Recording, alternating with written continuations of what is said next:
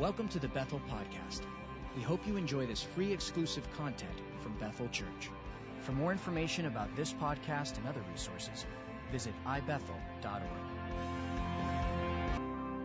This is a great friend of, of ours. えー私たちの素晴らしい友人なんですけども、えー 数年前に会いましたけども、彼女の証はすごく私たちを本当に驚かせてですね、私の家に来てくださって、本当に私たち一緒の時間を過ごしたんですけども、もうとっても、えー驚かされる人です。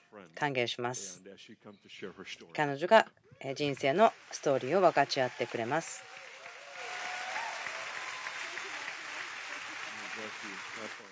祝福します。どうぞ楽しい時間を分かち合ってください。ありがとうございます。イエス様、感謝します。え、ありがとうございます。エリクさん、感謝します。本当に歓迎してくださって、皆さん、ありがとう。私は中近東出身ですね。本当にここにいられることを感謝しています。主が分かち合ってほしいなと思うことを分かち合えたらいいなと思います。目視録の12章11節私の人生の聖書箇所なんですけども、呼びましょう。兄弟たちは子羊の血と自分たちの証しの言葉のゆえに彼に打ち勝った。彼らは死に至るまでも命を惜しまなかったとあります。祈りましょう。聖霊様あなたの臨在を感謝します。どうぞあなたをもう一度歓迎します。私たちの心を開きます。思いを開きます。聖霊様が言っていることを私たち聞きたいです。主を感謝します。ここで語られる言葉があなたからのものであって、啓示と心を準備してくださいますようにお願いします。私たちの思いその耳を開いてください。その開いた点を感謝します。その天使たちがえー使えるために解き放たれている。そのことを感謝します。その点のメッセージが語られ、また花嫁た花嫁はえー覚醒させられているその時ですから、あなたを褒めたたえます。祝福します。あなたを愛します。あなたを褒めたたえます。その聖なる皆、感謝します。この話があなたの栄光でありますから。私はえー中近東の出身なんですけども、本当に先ほども言いましたけども、その証の言葉とあります。そしてまた死まで自分の命を愛さなかったとありますけども、私はえーイスラム教徒の家族で育ちました。そしてイスラムの教えを学んでいたし、すごく熱心でした。あととても過激であったということも言いましょう。モスクに行って、またコランを読んで、そのイスラムの教えに報じていました。私の背景ですね。でも主はですね、今その夢や幻で現れていますけれども、本当にお祈りを感謝します。そして本当に主は夢や幻で来られてご自身を明らかにしています。主ご自身が命であって道であってということを明かししてくださっていますね。私は10人兄弟の10番目です。両親が一緒でした。えー私の父もそのイスラムの教えの教師でした。ですから私の父の生き方、そのイスラムに献身しているようなそのような心にとても影響を受けていました。でもその神様のことを求めていました。この神を求め、真理を求めていました。この真理を知ったらそれはあなたを自由にしますけども、私の人生で起こったことというのは、その真理を探していましたけれども、でもイスラムを信じる者としては、まあ、9歳ぐらいですね、女の子が始める年だと言われるんですね。そのブルカというかぶり物をかぶり、イスラムの教えを実践始めますけども、男性は12歳の時に大人であると見られて、そのイスラムの教えを実践し始めるんですけども、私はすごく熱心だったので、神を見つけたかったので、7歳から始めました。祈りや断食をしたり、ラマダンの時にもっと断食をしたり、天国に行けるためのその切符を自分で買えるために頑張ってました。それがなければ地獄だと知って聞いていましたから、恐れがありました。イスラムの教えの強い要塞は恐れなんです。自分で頑張る、頑張る、頑張ることによって、そのこのアラーの神を喜ばせるということ。でも、宗教の中には命はもちろんありません。私に起こった出来事なんですけども、神様本当に恵みに満ちていますけど、それはですね、すべてのことが良くなる前に、まず悪くなること。まず、他の中近東の国々でも起こってますけども、私の国でも戦争が勃発しました。それは本当に、えーひどい戦争でした。イスラムの教徒がまた他のイスラム教徒を、えー攻撃するようなものでした。こんな感じですね。えまあ、イスラム兄弟団がそのイスラムの教えや立法を国にもたらそうとしてましたけどもある人はイスラムの教えの中でもっと自由ある人はいらないと思うんですね。そのその以前は共産主義があったんですけど共産主義が壊れた時に、えモスラムのうちの2つのグループがあってどちらがスンニかシーアがどちらがリードするかということで戦っていたようなものです。そして本当に虐殺もありました。10万人ぐらい亡くなりました。たくさんの死がありましたけども私本当に小さな子供でしたけども10歳11歳の頃でした。私の家族は全て持っていました。でも豊かでした。でもある日全てを失いました。戦争は急にやってきますよねもし誰もそんなことに準備できているわけはないと思うんです。戦争が起こった時に私たちの家の窓は全部狙撃されました。またえ移動の道具もなくなりました。また飛行機や、えヘリコプターが来たら何が起こるか分かりましたそれは空爆のために来たものでした。そのようなことまたその食べ物がなくなって上も始まりました。もうただ死を待つばかりという状況でした。たくさんの死を自分の周りでも見ました。自分の近所の人たちも死んでいくのを見ていましたし、ですから本当に死によって自分が固まってしまったような、今自分が死んだら地獄に行くんだと思っていたので、その死ということをすごく恐れていました。死んだら地獄に行って永遠の火で焼かれると思っていました。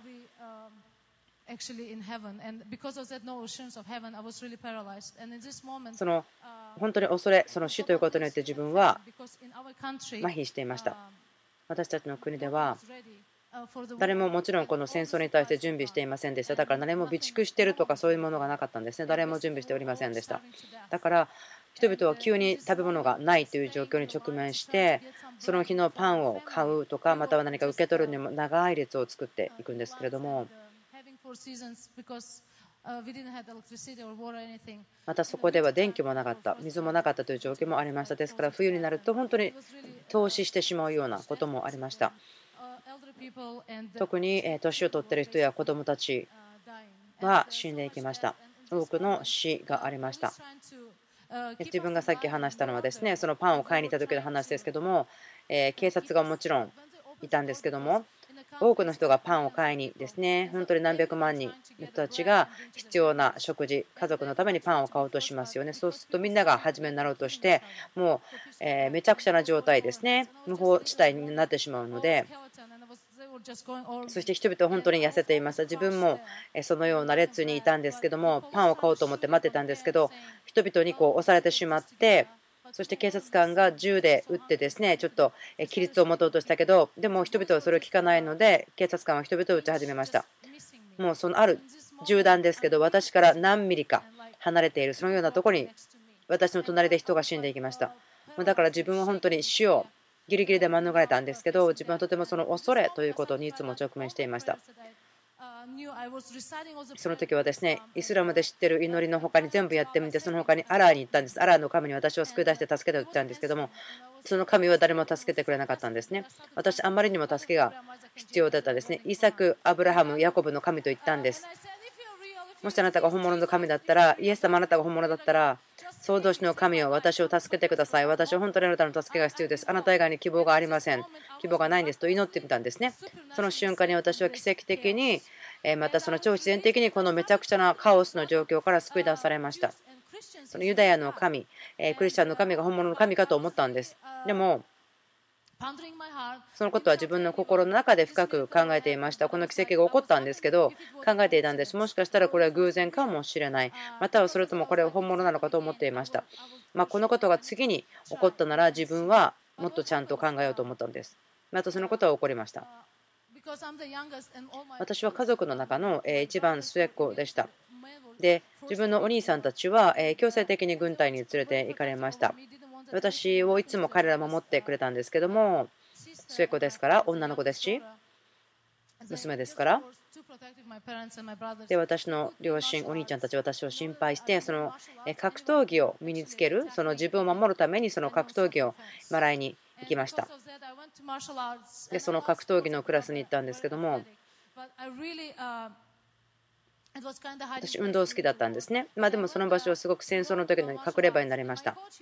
私のコーチはイスラム教徒だったんですけど彼も探していたんです。そこの国は皆基本はイスラム教徒というところですから。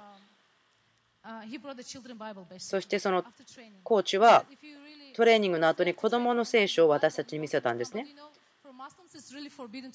もちろんこの国では聖書を見ますよね自由がありますけどもでも私の国では聖書を読んだらひどい目に遭います特にあなたがイスラム教徒ならばそれは禁止されている本だからなぜコーチは私たちに聖書を読んでごらんって言うんだろうと思ったんですでも私はその絵がついている聖書子供の聖書にすごく心が引きつけられましたコランには全然絵も絵もないしそのイラストレーションもないんですですからちょっと夢中になって見ていたんですね。私もその絵とかビジョンによって成長している世代ですよね。で思ったんです。なぜこの本が禁止されているのかなと思ったんですけど、ま、とにかく自分の両親家族友達にも誰にも言わなかったんですね。そこで隠れてこっそり聖書を読んでいました。ででも自分は探したかったんですね。見つけたかった。ですから聖書を読むことを止めることができなかったんですね。でそのコーチは新約聖書を持っていました。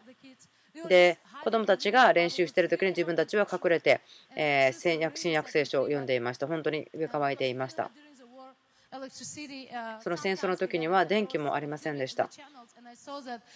で、まあ、ある時でもテレビを見たんですけど、なんかスーパーブック、そしてまたイエス・キリストが出てくるんですね。奇跡をイエスがするという何かそんな漫画があったんですね。自分の人生でもこれ奇跡欲しいだと本当に思ってました。自分がどうしたかというと自分の国では戦いが何年も何年も続きましたその時に本当に圧迫とかひどい状況でした。である人がですね映画を持ってきました。こういうんです。もう自分たちどうせ死ぬんですから映画見ましょうと言ったんですね。でどんな映画を見るのか私たちは分からなかったんですけどその映画はジーザスフィルムとイエス・キリストの映画でした。私そのジーザスフィルムによってすごく触れられました。もう泣き続けていました。そして自分家に帰ってきて自分のお父さんにいろいろな質問を投げかけたんです。イエスはただの預言者じゃないよ。見て、盲人の目を受けたよ。耳が聞こえない人も聞こえるようになったよ。歩けない人も歩けるようになったよ。そして見て、死んだ人も蘇らせたし、彼だって蘇ったじゃないムハンマドと比べたら、彼は死んでて墓がメッカにあるけど、イエスの墓は空っぽどういうこと？と思ったんですね。イエス様感謝します。そして私は求めていました。その質問を自分のお父さんにしていたんです。言ってたんですね。ねえ、見てお父さん。イエスは預言者だけのわけがないよ。イスラムの教えの中では、ただの、え預言者というふうになってますけど、でも私の父はこう言うんですね。イエスは最も偉大な預言者だよ、イスラムの中でもと言うんですね。どういうこと？と言ったんです。彼は帰ってくる。それはえ再臨あるけどそれはその審判をするものとして。でそれは全てのムスリムが帰ってくる。裁きをするものとして帰ってくる。で自分はその時にすごいかきたてられた思いがしたんですね。これイエスのことを探してないかと思ったんですね。私のお父さんは私を祝福してくれていたけども私を祝福したと思ってなかったんですその時に。でも一番末っ子だったので甘やかされて祝福がありますから感謝しますで私はイエスのことを求め始めました。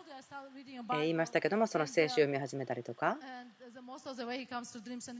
まあ、多くの場合、イエス様が夢や幻で来られると、イスラムの国ではと言いましたけども、本当にそうなんです。中近東の男性として私の夢に現れ、白い服を着て見せてくれたんです。イエスが道であってということをしてくれ、道を教えてくれたんです。そして私はヨハネの福音書14の6読んだら分かりますけども本当にイエスが道であり真理であり命ですということです。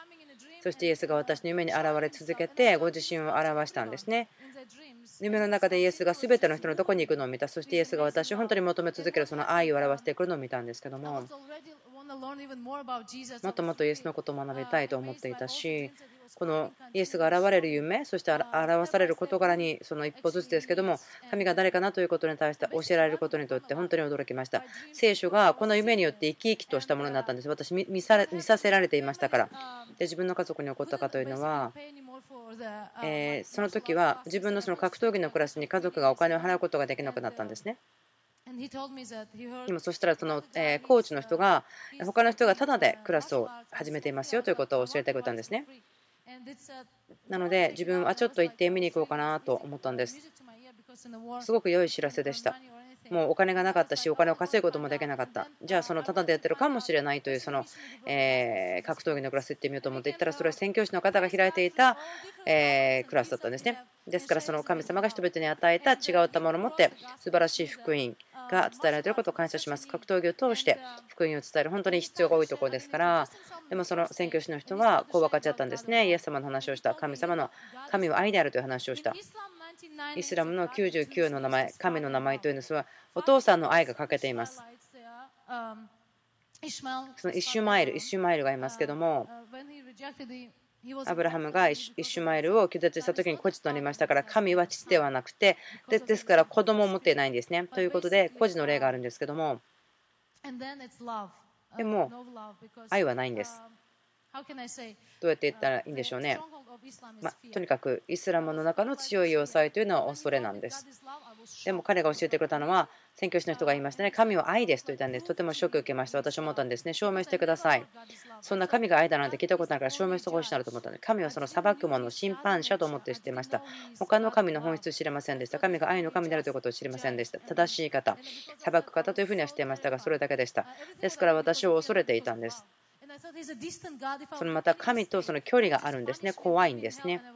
私を地獄に落として永遠に燃やすと思っていましたから、ですからその恐れて震えていたんですけれども、でもその宣教師の人が神を愛だと私に言った時に、もう信じられない、聞いたことが信じられないんです。あなたのことをとても愛しているようだからあなたの美しいあなたを美しい神様のイメージで作っているよと言って創世記の一章のところを見せてくれたんですね。またその女性としてイスラムにいるならば女性は価値がないんですね。だから神のイメージで女性である私も作られたと言ったらもう信じられないようなことでした。またこのことも言ってくれました。詩篇の139からですけども、その驚くように素晴らしく作られたということ。あなたのことを知ってるだけではなくて、またその名前も知ってるよということ。そしてあなたのことを名前で知ってるほどに関心がありますよ、心砕いてますよと言ったんですね。聖書、イザヤの49ですね。私の手のひらにあなたの名を刻んだとあります。また、ヨハネの10章10節羊飼いは羊を名前で知っているとなります。それの多く聖書箇所を通して私に教えてくれました。そして私にその価値があるということを語ってくれたんです。また神様はあなたのことを名前で知っているだけではなくってその髪の毛の数さえ知ってるんだよということも教えてくれました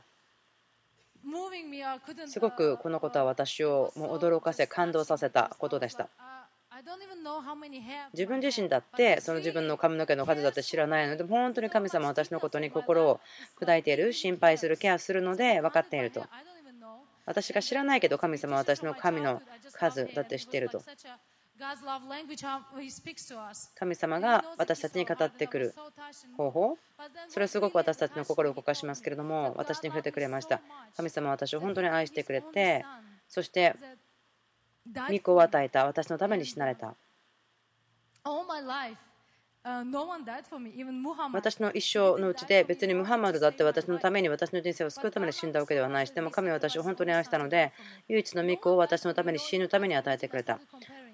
だから私は他の宗教と比べてみたんですね。その釈迦であってもそうですけれども私のために死んだわけではない。クリシュナでもないしヒンドゥーでもないし他の宗教というところにそのような愛を示しているところはありません。でもこの神は素晴らしい愛を表している。分かって分かりますか？その中近東においては知る人不思議が本当に必要ですね。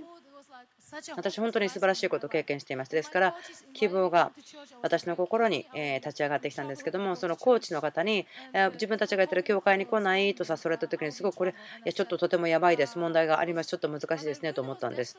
でも本当に私はもうこれ知らなければならないと、カラカラに湯乾いていたんですね。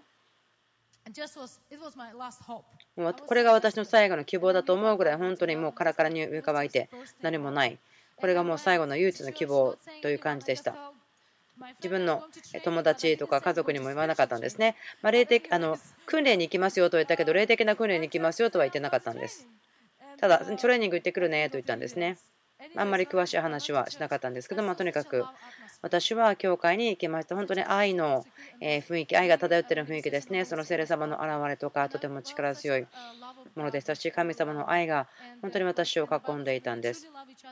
聖書言ってますね。私の愛を持って互いを愛するならば、本当にあなたは私の弟子ですよということ。喜びが溢れていました。みんながセレで満たされて酔っ払ってですね笑っていたんですね。私、何が起こってるんだろうと思いました。どういうことだろうと思ったんです。特にですねこのこの私たちの国が本当に圧迫でいっぱいでこの戦争があるの状況なのにもかかわらず何で人々はこんな喜んでるのかなと思ったんですね。本当にこれ欲しかったんです。本当に欲しかったけど得ることができなかった考えていました。私の思いはいっぱい疑問でした。考えていました。牧師先生がですね話をした後に招きをしました。いやいや、自分は違う、大丈夫、大丈夫、私、イスラム教徒ですから、今、私のこと誰も見ることできませんね、そのイスラム教の服着てるから誰も私の顔分からないし大丈夫ですねと思ったんです。どうなったかというと、友達がいたんですけども、その牧師のえ招きですけど、あなたが必要があるなら来てください。イエスは答えだし、生きてる神だから答えますよ。自分の心の中にですねあった疑問ですね、その自分が小さい頃にその銃で撃たれそうだったけど撃たれなかったとイエス様が救ってくださったというそのところからのことですけども、ああ、じゃあ行って祈ってもらって、この神が本当かどうか試したいと知りたいと思ったんです。これが私の最大な祈りのリクエスト。また自分の国、ミドルイースト、自分の国に平和が欲しいと。もし神が私の国に平和をもたらすなら私はこの神が本物だと信じると思ったんです。で、そのチャレンジをそして本当に誰が本当の神かということを見つけたかった、これ答えることができるのかと思っていたんですけども、でももちろん前にですね行くのちょっと難しいなと思ったんですね、行けないと思った、もう1000人ぐらいいたんですけども、前にはですね大きな十字架がありました、それは本当にキリスト、またその死のシンボルだったと思うんですね。祈りを受け取るのをちょっとなんか避けていました。ならばイエスが十字架で死んだのをしていました。だから思ったんです。あなんかどこに行っても死があると思ってすごく恐れていました。でも同時に祈りを受けるために行きました。何が起こったかというと牧師先生が私に触る前に聖霊様の力が私に触れてそして私は地面に倒されていました。何が起こってるんだろうと思って本当に重い栄光が私に触れていて同じ十字架私が見ていた恐れで見たその死ということで見たものですけどそこでイエスが現れてオープンビジョンを見ていました。イエスは十字架につけられていて血が流れていました。イエスは刺されてでも私にこう言いました私の娘あなたが生きるために私は死んだよ私の愛を受けなさい努力するのはやめなさいこう言いました私の愛を受け取ってこれはプレゼントだからねあなたの恥を取ったよあなたを聖なるものとしたよあなたから裁きを取ったよあなたの罪を取ったよ代価をあなたのために支払ったよ私の血は十分だよ私はその生贄をするということを習慣としておりました。そのイスラムの習慣ですけども、えー、贖いの日ということがありますけども、その羊が生贄にされますけども、イエスは言ったんですね。私が神の子羊だよ。私の生贄、私の捧げ物、これは十分だよと言ったんです。だから私の愛を受けなさい。恵みだよ。プレゼントだよ。信じるだけだよ。私の愛を受けてください。あなたは私の子供になれるよ。私と共に天国にいるんだよ。あなたがしたことじゃなくて、私がしたことによってあなたは天国にいるんだよと言ったんです。私は本当にもういっぱいいっぱいになってしまって、もう私の恐れを全て委ねました。だから私はそこで自由にされました。私は自由にされました。神様の驚くべき愛によって。そして私はその時に精霊の力によって満たされ、その御霊の洗礼、セレのバプテスマを受けました。自分がその時ですね、どれだけ長く床に倒れていたのか分かりませんけども、私が多分その部屋から帰ったの最後ではないかなと思うぐらいでした。でもその時に立ち上がった時にその十字架は愛の象徴に変わっていました。こんな愛をもらったら抑えておけないですよね。もう世界中に語りたいぐらいでした。私から恐れがなかったので、もう死を恐れる状況ではありませんでした。私死んでも天国だねと思っていた。だから本当に自由があると思ってなかったんですけども、本当に私を自由にしてくれました。とっても自由でした。この素晴らしい愛を語り始めたんですね。もう私と周りにいる人ですね、家族とか友達とか、この愛を分かち合ってました。もう自分だけにとどめておかなかったんですね。もうなんか爆発してしまうかと思ったんです。この素晴らしい愛とこの良い知らせが。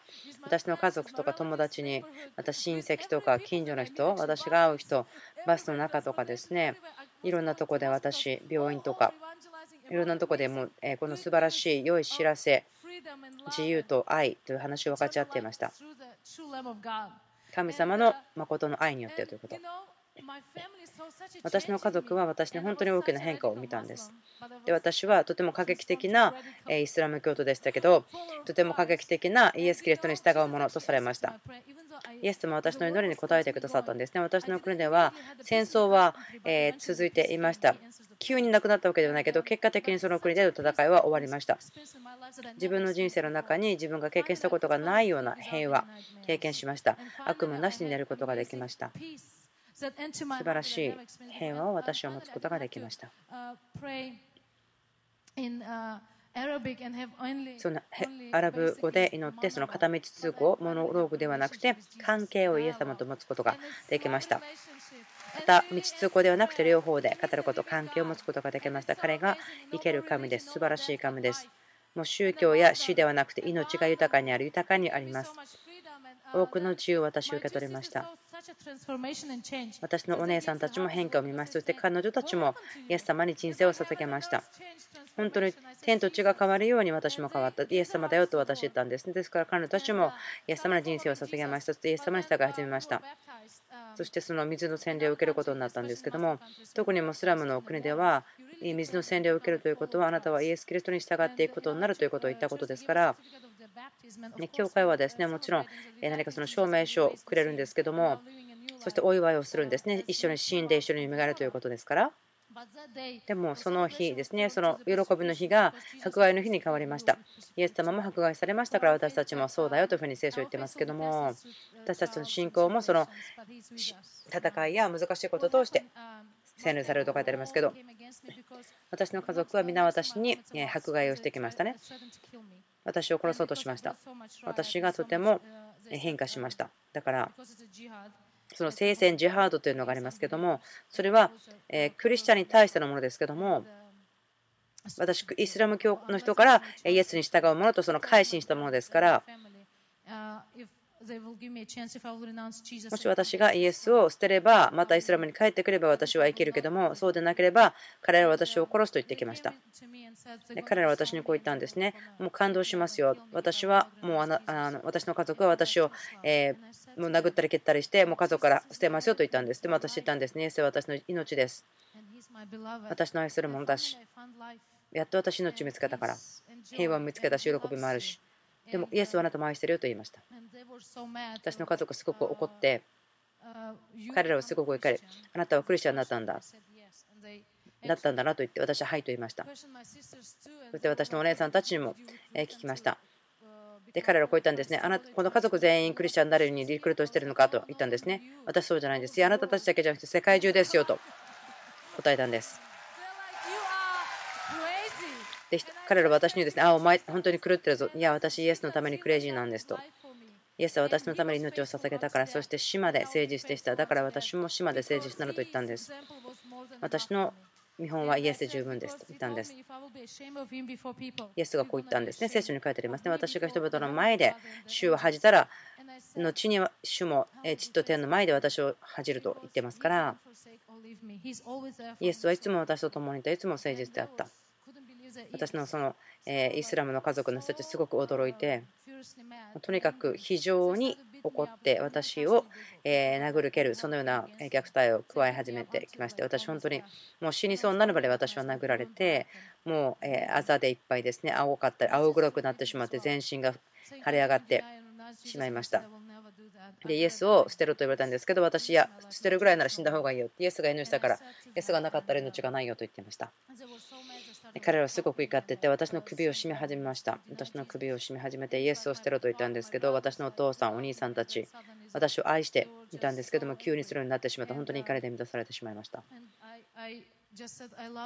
私は言ったんです。あなたを愛してるよあなたを許してるよあなた何やってるか分からないけど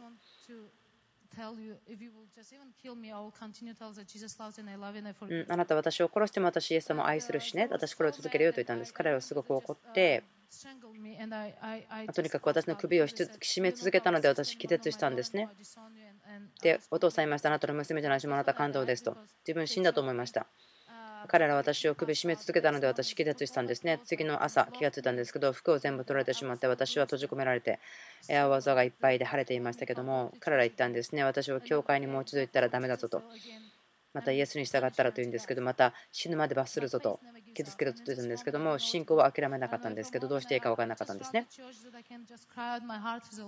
で主に叫び求めていましたその時家族の1人いたんですけどもそのお姉さんたちの状況のことを祈ってましたでも主はエペソの6の10ですねくれたんですけどもその血と肉に対して私たちは格闘するんではないよ霊的な領域に対してというふうに書いてあります。私の家族は私の敵ではなくて、そのデビルが私の敵だったと。で主が言われました。祈りと断食によらなければそれらのものは縛ることができないと。でも私は、えー、食べ物よりもイエス様を愛しているので私は断食をしました。前も前は3日間以上したことなかったんですけども、まあ、7日間断食しなさいと主が言いました。できるかどうか分かりませんでしたけど、でも主が語れたならばそこに恵みは十分にありますね。そして大きな打ち破りがありました。私の心を柔らかくしてくださったし、その本当に素晴らしい声で私に語られる多くの打ち破りがありました。私は続けて家族のために祈っていました。そして神様の真理を語り続けていました。神様の約束、私と私の家族は主に仕えるとか、またその人ですね、16の30、私と私の家族、主に仕えるまたその吉分のところなどを語っていましたけれども、それを宣言していました。信じていました。神様は嘘がつける方ではないので、神様の約束、その言葉は神によって成就されるということを信じていました。神様の約束はすべて成就されるんです。その後に主はまた断食に私を導いてですね。何か21日とか40日とか断食しましたけど神様の恵みは本当に十分でしたし私は神様に本当に近づけられて礼拝と本当にデボーションの時になりました。神様の臨在で私はまるでと燃やし疲れるような打ち破りも経験しましたその憎しみを持って歩くのではなくて愛の霊を持って歩きなさい。家族を愛しなさい許しなさいと導いてくださったのでそのようにしました彼らを愛しました。彼の心は溶けて彼らをどうしていいか分からなかったんです。で主はとても誠実にその約束に応え私の家族ほぼ全員は主のもとに帰ってきました。姉や兄そしてお母さん。召喚謝します。そして私のお父さんもそうです主を感謝します私のお父さんも神様は救うのに素晴らしい方ですねイエス様生きておられます本当に素晴らしい救い主です。私のお父さんに起こったことちょっと難しかったんです。まあ、モスクの長老だったんで、まあ、大変な試練があったんですけども、イスラムの教師でしたし、神様の手によって誰も難しすぎることはありません。そう思います。何が分かったかというと、私のお父さんは車の事故にあって彼は死にかけていました。お医者さんは朝まで生きることはないと言ってたんですけども、私はそこについて、お父さん、私に祈ってくださいと言ったんで、イエスの名によって私に祈ってくれないかと言ってたんです。すごくそれは振り下される思いがしましたけど、主はあなたは荒め深いですから救ってくださいと祈ったらそうされました。で、麻痺が残ると言いました、お医者さんが。でもお父さん、私たちにその癒しのために祈ってくださいと手を置いて祈ったらですね、イエス様は彼を癒しました。イエス様は癒し主です。イエス様感謝します。お医者さんはすごく驚いて、私のお父さんとかとても驚いたんです、もちろん。結果的に何が起こったかというと私たちがその病院の中でイエス様の身なりに乗ってくださいと言ってミニストの時間になったんですけども私のお父さんはイスラムをやめてモスクに行くこともやめてで去年ですねもう何年も祈ってたんですけどもイエスを主であって救い主であると告白しました。イエスが私の最大の友であると言いました。私と話すよというふうに言いました。イエス様感謝します。生きています。主は救うのに素晴らしい方です。私は続けて伝道してたんですけども、そのスポーツを通して私がイエス様にやったようにして伝道もしてました。格闘技も続けていましたし、私たちの教会がすごく成長しました。多くのイスラム系の人たちがキリストに従うものとしたんですね。ですからそこでイスラム過激派の人たちに対しての何か標的になってしまいました。アルカイダ、テロリストの方たちが私たちの教会をもう全滅させようと思って爆弾を仕掛けました。教会の中で礼拝、賛美をしていたんですけども、神様を賛美していました。その日曜日が本当に血まみれの日曜日となると誰も考えていました。大体1000人ぐらいいたんですね。イエス様を礼拝していましたけれども。覚えています。え、昼間でしたけども、急にですね爆発音が、え、しました。まるでこうトランペットがいっぱいになるような音ですね。またその揺れがありました。部屋中がすごく揺れていました。私が思ったのは、ま大きな地震かなと思って、何かトランペットの音、また爆発音でした。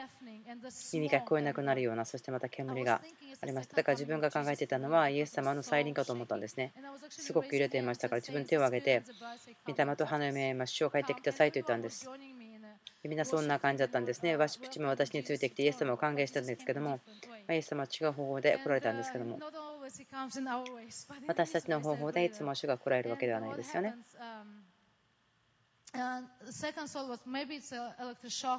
えその戦争の時にはその電気が消える停電するとい。う問題がありましたけども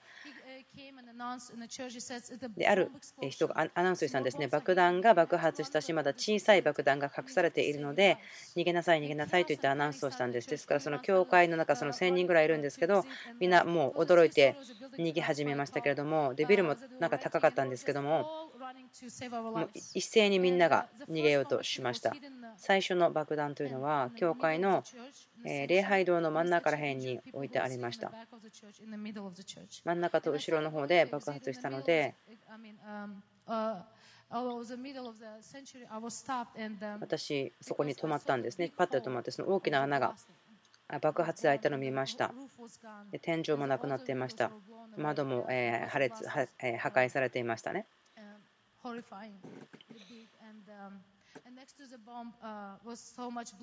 そしてその爆弾があったところですね、本当に血まみれで私の目の前で友達が死んでいきました。ある友達はなんか内臓がはみ出ているような、それの本当にもうひどい状況でした。兄弟姉妹でしたね、共に死を賛美してた時でしたけども、このような声を聞こえました。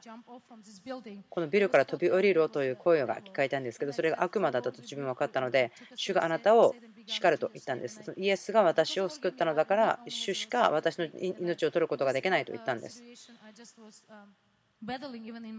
自分の胸の中でも戦いがありましたけれども私の友達が何かその窓から飛び降りようとしてたんですねちょうどでも捕まえたんですけどもでその友達と一緒にその廊下から出ていこうと歩きました。他の友達も何かすごく重症だったんですけど彼女を捕まえて一緒に歩こうとしていました。階段を歩いていって2階に着いて誰かがその友達を助けてくれました。ドアの後ろにですねコードがいっぱいあったんですね黒でダークななんかコンドがいっぱいありましたけども何か女性たちがいっぱいいたんですね、その場所に。なんか服が爆発で取られてしまった女性たちがいたんですけど、逃げることができないから、その何か体を覆うものを持ってきてくださいというふうにお願いされたんですね。もちろん、じゃあ行って、もちろん帰ってくるよ、何か体を覆うものを持ってくるねと言ったんです。で、近所に行って、そのような毛布とか、シースとかタオルとか、お洋服、そのようなものを持ってビルに帰ってきました。もちろんあの逃げるために行って帰ってたけど命を助けるために帰ってきましたね。何かすごくもう人がえー、いっぱいいっぱい怪我人もいたしもうめちゃくちゃな状態ですよっていう感じでした。私の友達も血で覆われているとかそんな感じを見ていました。私そこの自分の隣にその、え消火器があったのを覚えています。でもその持っていた洋服が重かったのでちょっと揺れかかったんですけども次の爆弾がそこにあったとは全然知りませんでした。その消火器が閉まっているところの中に次に爆弾があると思いませんでしたからでその時にその爆発弾が爆発しました。私の体はもう非常にありえないような痛みですね。もうそれ自分の最後の息だと思っていました。口も開けることができないしもうやっと息をしているそんな感じでした。自分は心で叫びました。イエス様私を救ってください。イエス様私を助けてください。イエス様の皆を叫べばあなたは救われます。イエス様の名前の意味は救い主ですね。その息をして私ももう亡くなってしまいました。死を経験しました。私が目を開けた時に私は主の前に立っていました。天国でした。そこは栄光や素晴らしさや意向や主が私を家に歓迎してくれました。その両腕は大きく開いていました。もうにっこりと笑って喜んで私を家に歓迎してくれました。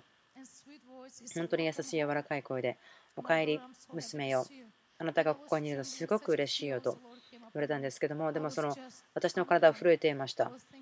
その尊敬の思いというか畏敬の念というかそのようなものがやってきました。主と顔とかを合わせてそのような状況だったので本当にいろんな考えが自分の頭の中にやってきたんですけども、うん、その、え良いしもべを頑張ったねと言われるのかなどんなこと言われるのかなと思っていろいろ考えてたんですけどもその時イエス様が何を言うか分からなかったんですね。もう震えていて、イエス様の顔を見ることもできませんでした。下を見ていて震えてたんですけども、主の清さのゆえにすごく大きなその畏敬の念ですね、それがやってきたんですけど、主が私に、私が主の目顔を見ることができるようにしてくれました。とても輝いていて、輝いていて、すごくその目を私が見ることができるようにしてくれた時に愛の炎が私の心を燃やし尽くした。そんな感じでした。もう私の心は完全に溶けてしまった。そして本当に主の愛の腕の中に入っていく。臨在の中で私はただ泣いていました。ただ私を抱きしめてくれました。その時に私は主が私の人生すべて見せてくれたその映画のスナップショットのようにして自分の人生私の家族とかを見せてくれました。でその時主は私に選択をくれたんですね。ここに私と天国にいたいですか？娘をするとあなたは戻りたい？主は本当に優しいんです。ジェントルマンですから強制しません。選択を与えてくださいます。その時私は思ったんですね。私は人生ずっと自分のために生きていた自分の夢計画夢、時間、意思、思ったんです。主を私許してください。私人生でずっと自分のために生きていました。で今やっと気がつきました。あ私の人生じゃないんだ、一番じゃないんだ。ということを死んでから気がついたよと思ったんです。ですから、主あなたのために生きるチャンスをください。2回目のチャンスをください。私生きたいんです。あなたのために生きたいんですと言った。時々イエス様にそのように言うのは簡単ですけれども、とてもシンプルですね。子供のような信仰でした。イエス様言ったんですね。分かりました。じゃあまた会おうねと言って。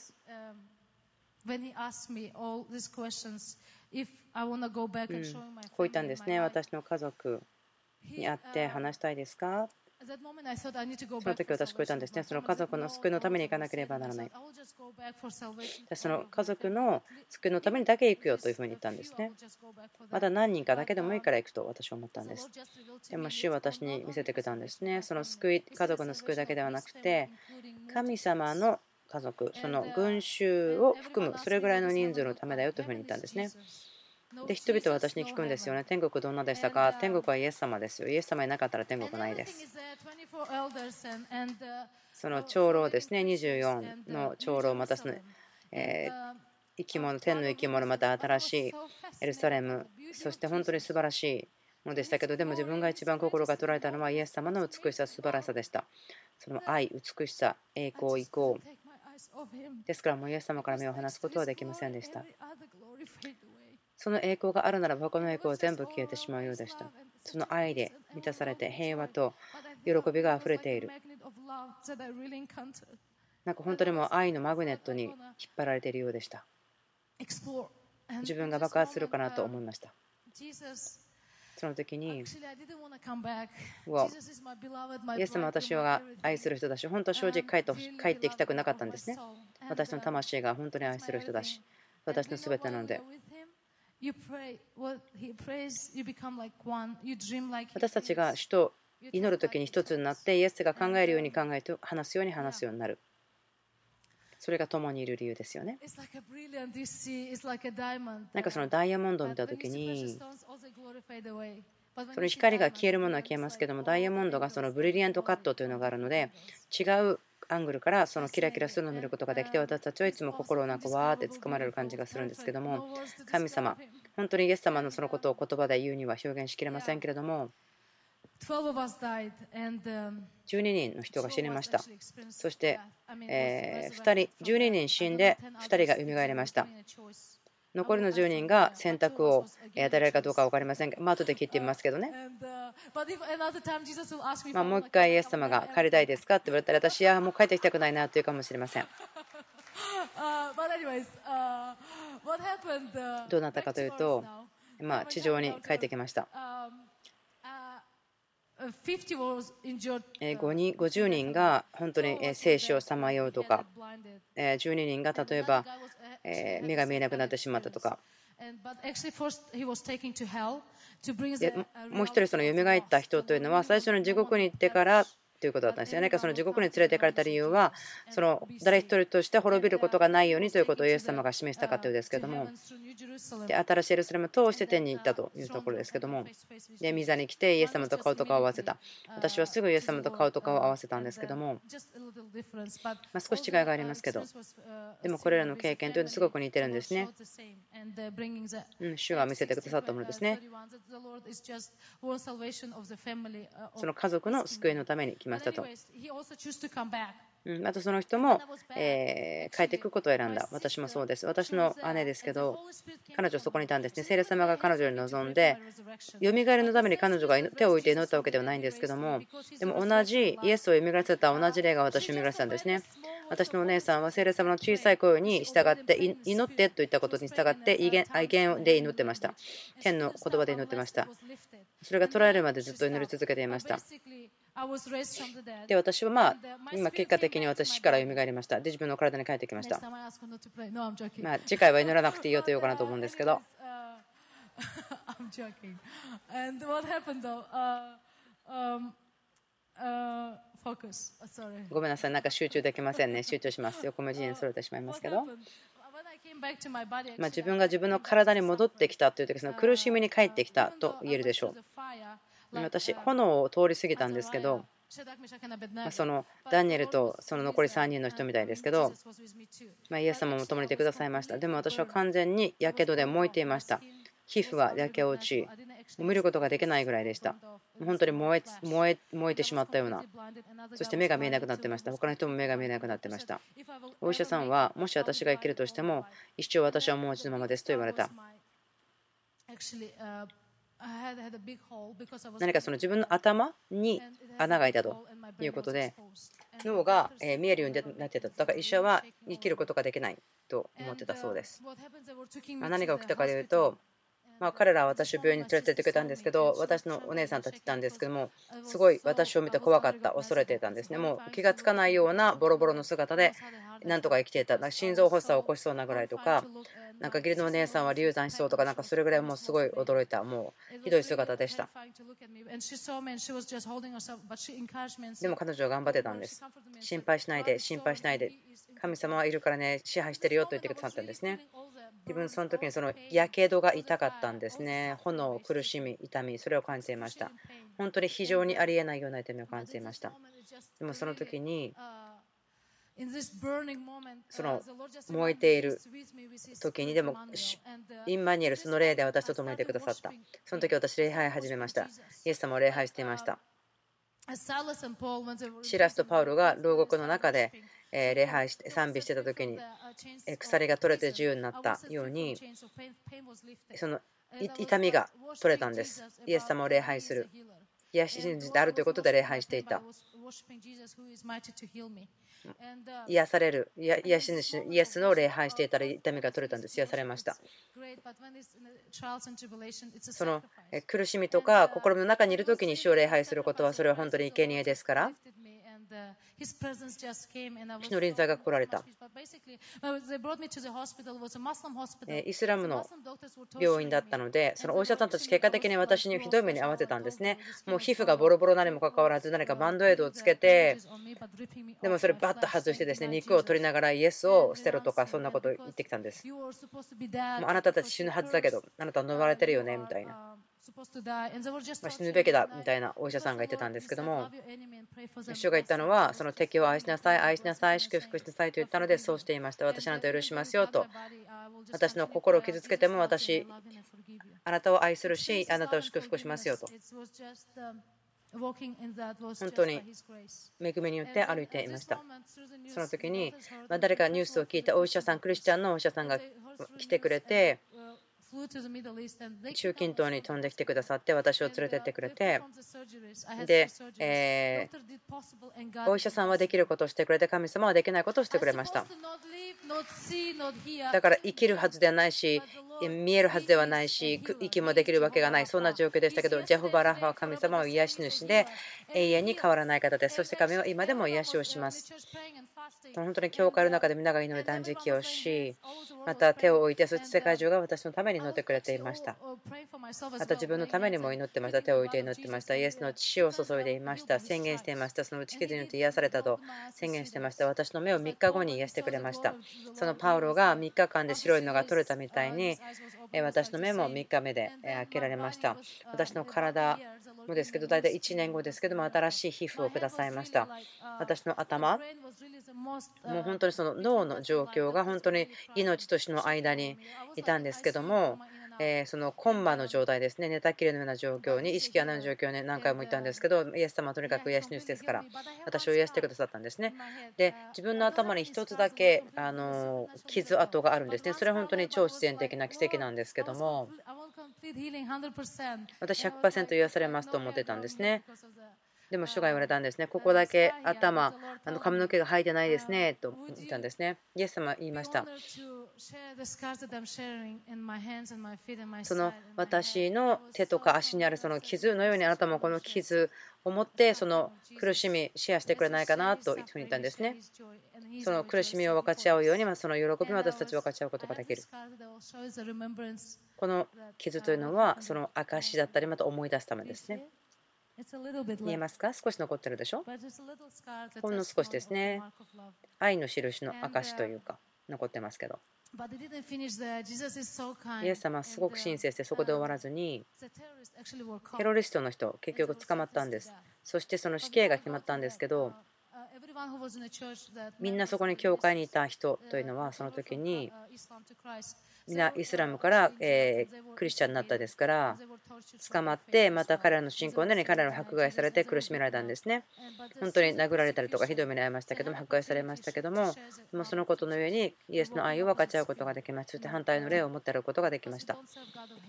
憎しみの神に私たち使えるわけではなくて私たち愛の神に使えていますよね。多くの人がイエス様のところに帰ってきました。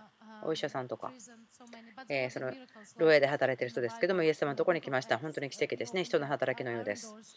奇跡があったんですけど、私のお姉さんですけど、牢屋のドアが開いたんですね。鉄のドアが開いたような、見つかりが開けたような、彼女を自由にしたことがありました。本当に素晴らしい経験がありました。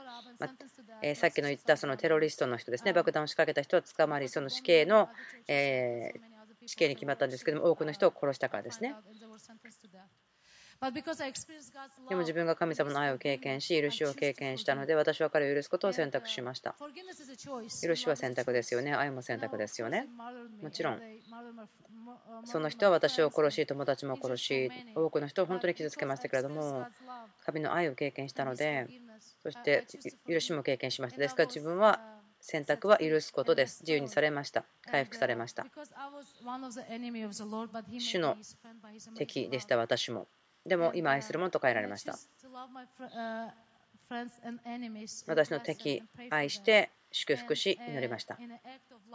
愛の行い、彼に見せましたけども、そして大統領に手紙を書いたんですね。私たちはこのテロリストの人のために憐れみを願いたいですということで、結局彼は死刑ではなくて終身刑に変わりました。最近ですけども、私はそのグループのそのテロリストの人たちですね、その爆弾を仕掛けるとかそういうことをやった人たちのヘッドの方に、アルカイトの人ですけど、えー、とパキスタンで会いました。その爆弾ですね、全部準備した人です。で私たちはその人のために救いのために乗りました。で主が現れて本当にイエス様の夢を見てその心をイエス様に委ねた人です。本当に主を感謝します。主の敵でさえも共にする。私たちは本当に和解をすることができました。私言いましたらあなたを許しますよ。もう彼は完全にもうどうしていいかわからないぐらいですね。いやでも私は多くの人を殺してしまったし傷つけてしまったと。でも主が許した。神様の愛が解き放たれてそして私たちを自由にする。すべての人を自由にする。私はあなたを許し許しを解き放ちますよ。その人も本当にいっぱい泣きましたけれども素晴らしい愛によって和解をもたらしてくれまして。もしあなたがその許さない心があるならば苦みがあるならばその神様の許しを受け取ってくださいそして許してください。あなたの牢獄からあなたも自由にされます。あなたも解放されます。あなたも癒されます。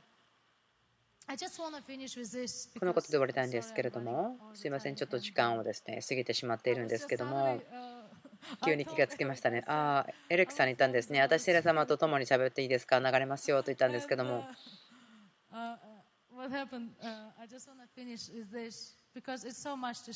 たくさんたくさん分かっちゃいたいことはあるんです。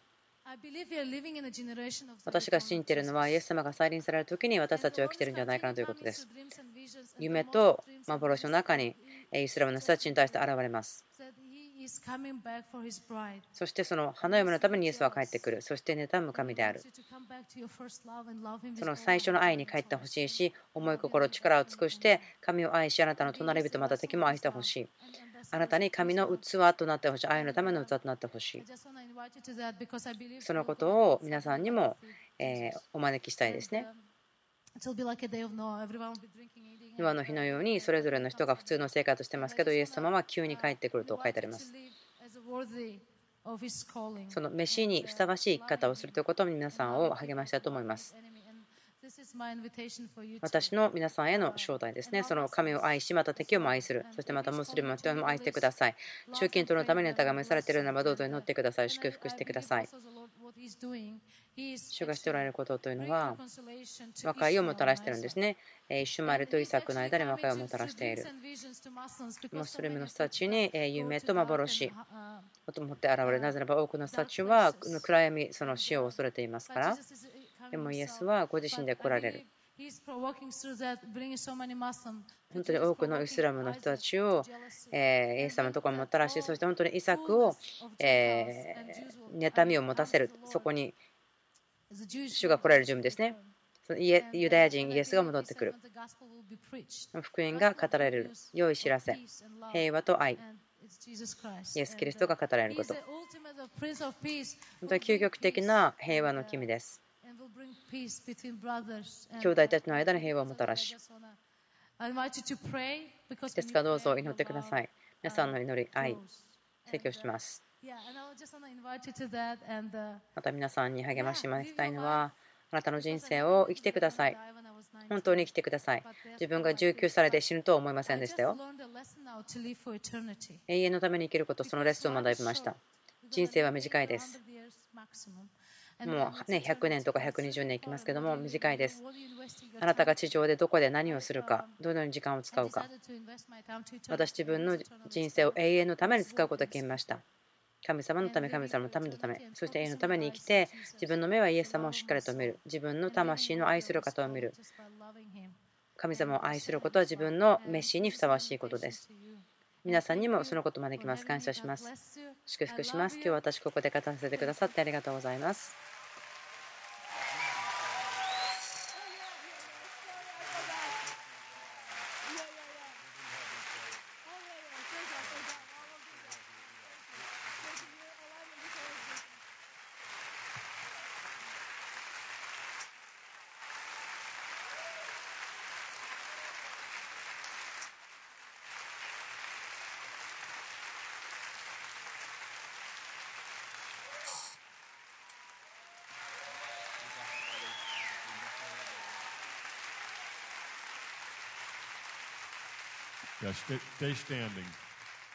はい、まだ立ててください。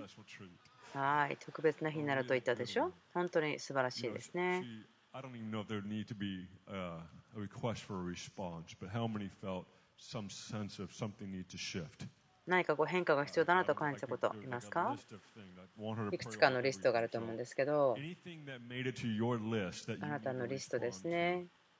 感じたこと？こう神様に何か示されましたよということがある方、どうぞ出し続けていてください。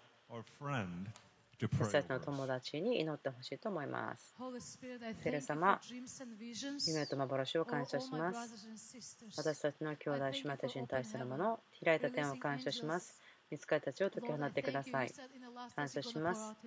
終わりの時にはあなたの霊を注ぐと言われています。聖霊様は感謝します。この時にあたって、あなたは来られています。あなたは来ています。あなたの栄光を注がれていることを感謝します。夢と幻を持って現れてください。その天の訪れによって現れてください。聖霊様、あなたが触れてくださっていることを感謝します。愛を持って触れていることを感謝します。あなたの臨座の中には自由がありますし、束縛からの自由がありますから、死を感謝します。あなたのよみがえりの命を感謝します。よみがえり命、すべての人たちの人生のすべての領域で魂、体にそのよみがえりの命、癒し、宣言します。あなたの素晴らしい愛。すべての人をあなたがあなたの愛の力で満たしてください。バプテスマを与えてください。セレ様に満たしてください。主を感謝します。あなたがその憎しみを愛に変えてくださっている。愛と許しを経験することを与えてください。憐れみと、えー、怒りに遅い憐れみ深い方であること分かりますように。あなたをもっと顔と顔を合わせて見ることができますように、あなたの美しさ、素晴らしさ、威厳、すべての清さ、見ることができるように、感じることができますように、すべての人が初めの愛に帰ってくることができますように、あなたの花嫁が、えー、覚醒してくる、起きてくる。起きている。あなたに対して目を覚まし始める。マラナタ、主を来てください。セレ様、あなたにお願いします。どうぞ来てください。あなたの道をどうぞ取ってください。あなたの花嫁が準備されていることありがとうございます。あなたの愛によってあなたの花嫁が満たされる。その黙示録の教会、その耐え忍ぶ力を与えてください。その耐え忍ぶこと、忍耐ありがとうございます。ここにいる人たち、その許さない心という傷があるならば、苦みがあるならば、どうぞあなたの愛によって触れてください。その古い傷、その苦みや許さないことによってできたけど、どうぞ癒してください。セレ様ありがとうございます。あなたの許しということを分与すること、憐れみ、あなたの愛、親切さ、それを分け与える、そのことを感謝します。セレ様、あなたのミニストリーエンジェル、その炎を解き放ってください。夢、幻、オープン、ヘブン、解き放ってください。印と不思議、奇跡、それが起こりますように。セレ様、打ち破りを感謝します。その天国のマインドセットを与えてください。あなたのその相続人ですからありがとうございます。もうすでにあなたの右の座に座っていますから。キリストの思いがあることを感謝します。あなたが天で見ていることを見ることができます。感謝します。すべてがイエスの皆の下にあることありがとうございます。私たちあなたを賛美します。栄光を与えます。すべての栄光、賛美、誉れ。あなたの花嫁、祝福します。あなたの御顔が彼らのに輝きますように。主を憐れみがあってください。あなたの声を増し越えてください。あなたの平和が与えられますように。